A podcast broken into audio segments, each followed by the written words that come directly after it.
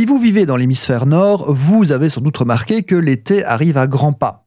Et il est amusant de noter que les gens qui pestent à propos des conditions hivernales sont les premiers qui vont réclamer des glaçons dans leur verre. Alors, petite confidence personnelle, je ne mets jamais de glaçons dans mes boissons, car d'une part, je ne suis pas terrifié à l'idée de boire un liquide non glacé, de 1, et de 2, eh ben, je trouve que les glaçons diluent trop, et je préfère boire tiède et concentré que froid et fade. D'autre part, je n'ai pas confiance en la qualité de l'eau et de la conservation de ces glaçons, car, pour rappel, un glaçon c'est de l'eau stockée dans un congélateur, et dans notre imaginaire, ça paraît inoffensif, alors qu'en fait pas du tout, au contraire même. Ce sont souvent des choses qu'on laisse traîner comme ça négligemment dans le fond de notre congélateur et qu'on oublie pendant des années, alors que n'oublions pas que ça reste des denrées alimentaires. Mais bref, pour ceux qui aiment mettre des petits cubes dans leur verre, c'est le moment idéal pour apprendre le grand secret des barman et barmaids pour avoir des glaçons parfaitement transparents. En plus, vous allez voir que c'est plutôt simple.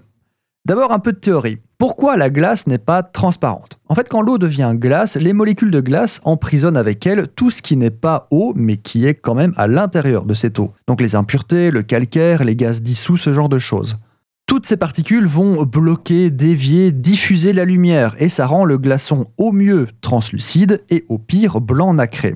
Pour avoir un glaçon parfaitement transparent, il faut donc se débarrasser de ces corps étrangers. Donc, fort de nos nouvelles connaissances, premier truc, dégazer l'eau, en la faisant bouillir avant de la refroidir, puis la mettre en bac à glaçons.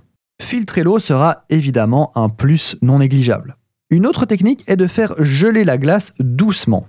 Doucement que l'eau qui devient solide a le temps de pousser les impuretés vers l'extérieur. Pour cela, on fait geler le glaçon dans une glacière, lui-même dans un congèle. Et donc l'intérieur du glaçon est transparent, mais ce sont les faces qui sont troublées, soit car les impuretés y remontent, soit à cause des imperfections du moule, souvent un peu des deux. On veillera donc à tailler le glaçon soit comme un diamant ou simplement en chauffant légèrement les faces pour qu'elles fondent et révèlent le cœur transparent de votre glaçon.